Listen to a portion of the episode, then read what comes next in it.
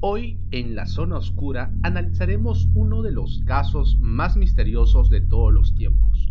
Un caso que hasta ahora genera sorpresa y muchas incógnitas, pues aparentemente se trataría del primer registro de un viaje en el tiempo. Así que acomódate y disfruta de este podcast que ya comenzamos con La Zona Oscura.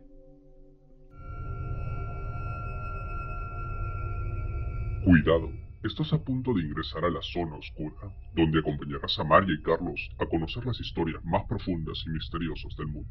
Acomódate y prepárate para disfrutar de este podcast. En cada capítulo hablaremos y sacaremos nuestras propias conclusiones sobre casos enigmáticos. Es momento de abrir la puerta e ingresar a este lugar al que nadie quiere entrar, la zona oscura.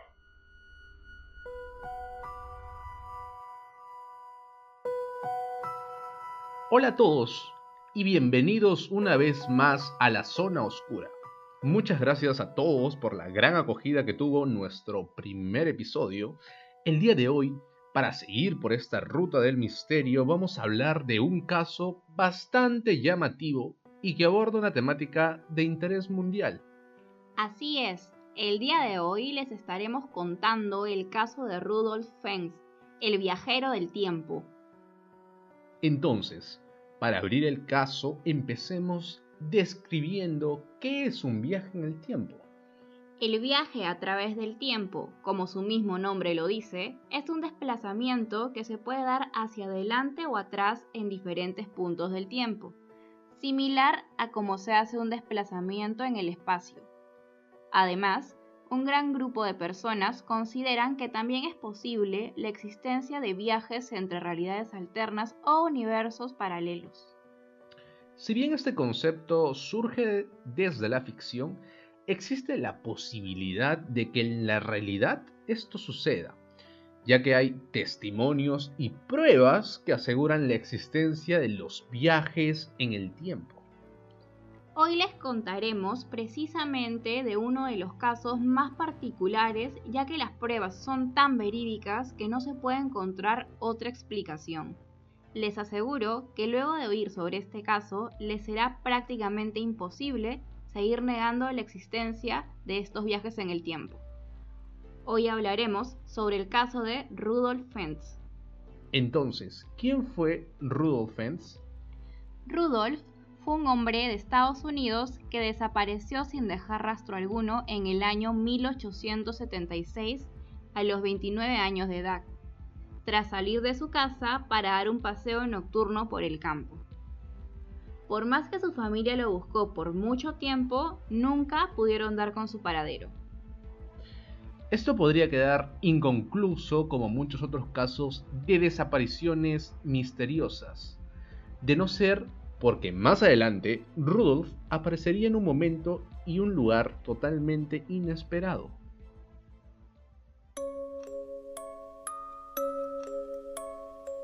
Aquí empieza un segmento en el que vas a descubrir algunos datos terroríficos.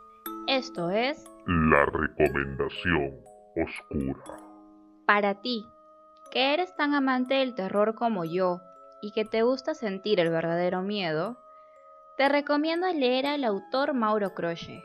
Él es un escritor argentino que se especializa en el género de terror y suspenso, abordando sobre todo temas paranormales. Últimamente ha ganado muchísima popularidad en Facebook por la nueva modalidad que usa para contar sus diferentes historias, pues suele utilizar capturas de conversaciones de WhatsApp. Conforme se van leyendo los mensajes, la historia va tomando forma, llegando a sumergir al lector en una atmósfera totalmente siniestra. Lo más impactante de sus historias es el giro que toman al final, pues nadie se lo espera. Dentro de sus libros más populares están Los mares grises sueñan con mi muerte y Antología de relatos de terror, también ha participado en la creación de guiones de reconocidas películas de terror como Asylum y en algunas temporadas de American Horror Story. Así que ya sabes, si te gusta mucho leer novelas de terror, no dudes en seguir a Mauro Croce y toda su obra. Estoy segurísima que quedarás totalmente aterrado.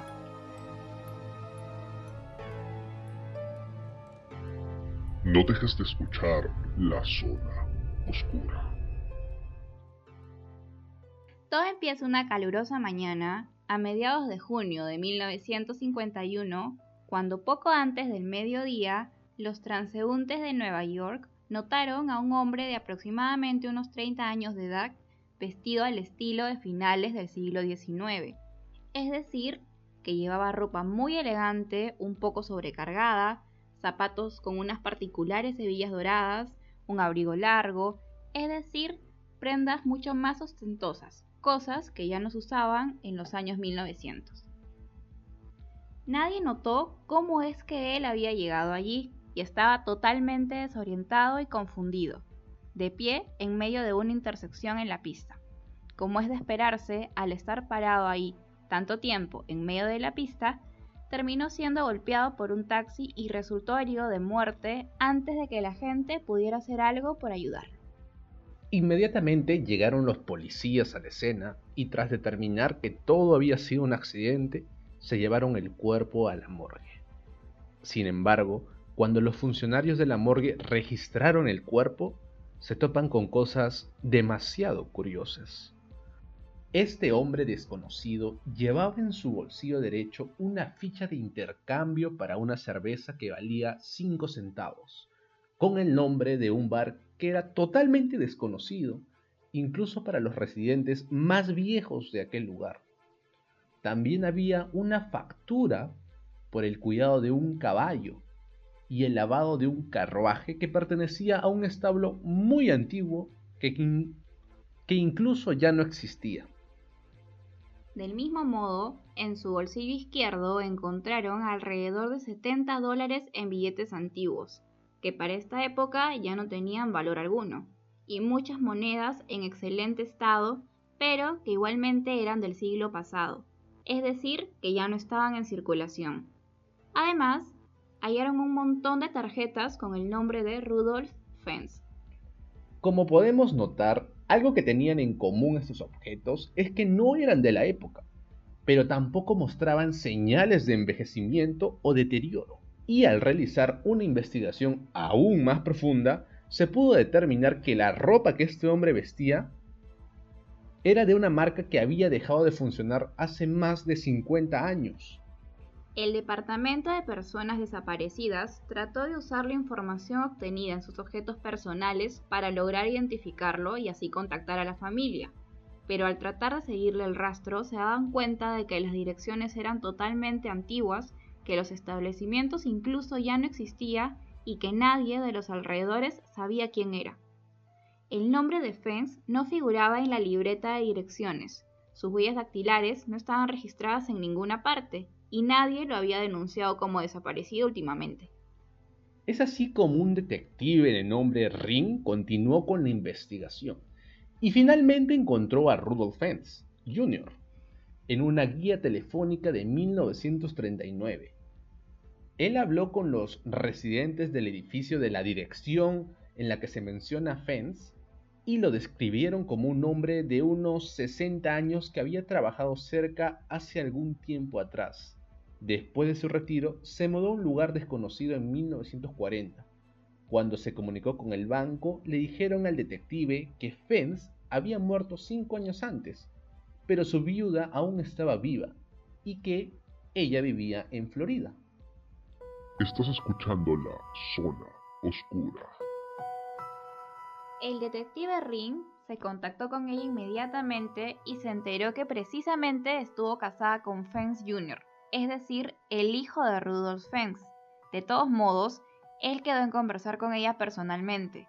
Fue durante esta conversación que se enteró que el padre de su esposo había desaparecido 75 años atrás, luego de salir a dar un paseo nocturno por el campo, y que a pesar de que lo buscaron sin parar por muchos años, nunca pudieron llegar a dar con su paradero. Cuando el detective le describió a la mujer las características del hombre que había fallecido atropellado, la mujer dijo que los recuerdos sobre su suegro eran muy vagos, que básicamente lo recordaba por fotos, debido a que ya había pasado mucho tiempo desde su desaparición. Y cuando esto sucedió, ella tenía 10 años de edad. No obstante, le dio un dato muy importante. Ella le dijo que la última de las hermanas de Rudolf Fens, de 97 años, vivía muy cerca de la zona, pero que tenía algunos problemas de memoria por su avanzada edad. Ella padecía de Alzheimer. A pesar de este detalle, el detective no dudó en ir a buscar a esta mujer, pero esta vez optó por llevar consigo un retrato de Rudolf. Al instante en que la mujer vio el retrato y a pesar de todas las lagunas mentales que tenía, no dudó en decir, es mi hermano, es Rudolf, no lo veo hace mucho tiempo. Fue así que se confirma la identidad del hombre. Ahora, la nueva incógnita para el detective Ring era saber cómo es que Rudolf fue a parar en el año 1951, 75 años después de su desaparición. Lo primero que el detective pudo notar es que el cuerpo aparentaba no más de 30 años, es decir, que no había ninguna señal de envejecimiento, como si el tiempo no hubiese pasado por él. Y si a esto le sumamos su antigua forma de vestir y las características de los artículos encontrados en sus bolsillos, todo parece llevar a una misma conclusión.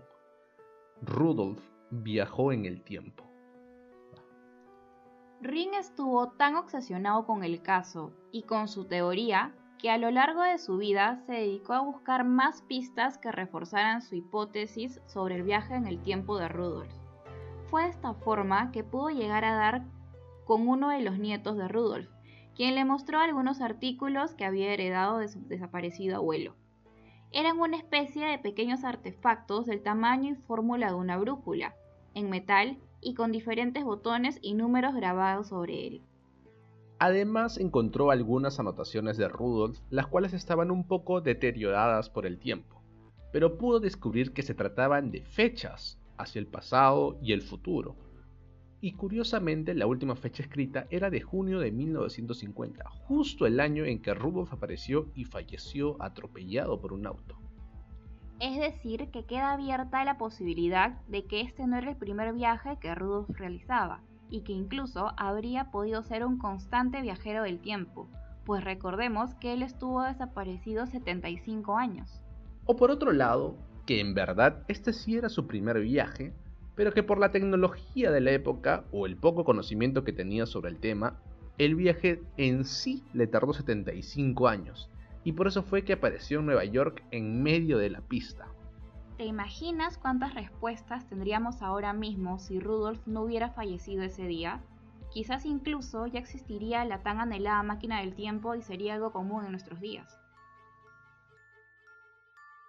Llegó el momento de abrir el expediente.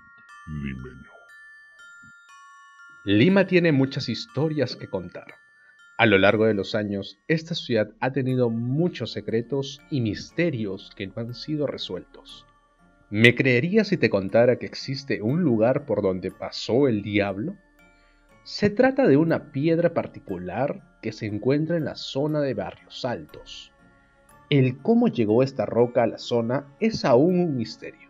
Como dije, esta es una piedra que tiene una forma muy particular y de un tamaño considerable, por lo que moverla de un lado a otro no sería muy fácil. La historia más popular y conocida del origen de esta piedra es la siguiente.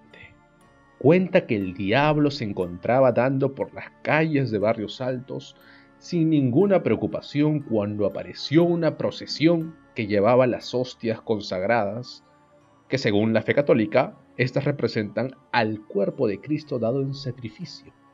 Ante la aparición de este evento, el diablo buscó por dónde escapar y así tropezó con una piedra que le impedía el paso. Fue así que hizo un agujero por donde pudo ir, además asustó a todos los lugareños dando un gran y terrorífico suspiro que fue escuchado en toda la ciudad. Si estás pensando en conocerla, lo más recomendable es hacerlo de día, por si acaso, pues muchos aseguran que ese grito desgarrador se sigue escuchando en las madrugadas. Aquí termina el segmento El expediente limeño. Tú también ingresa a la zona oscura.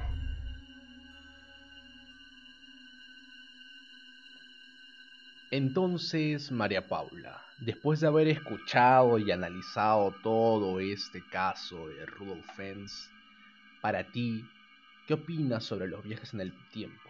Son una realidad o realmente es pura coincidencia lo que pasó con Rudolf?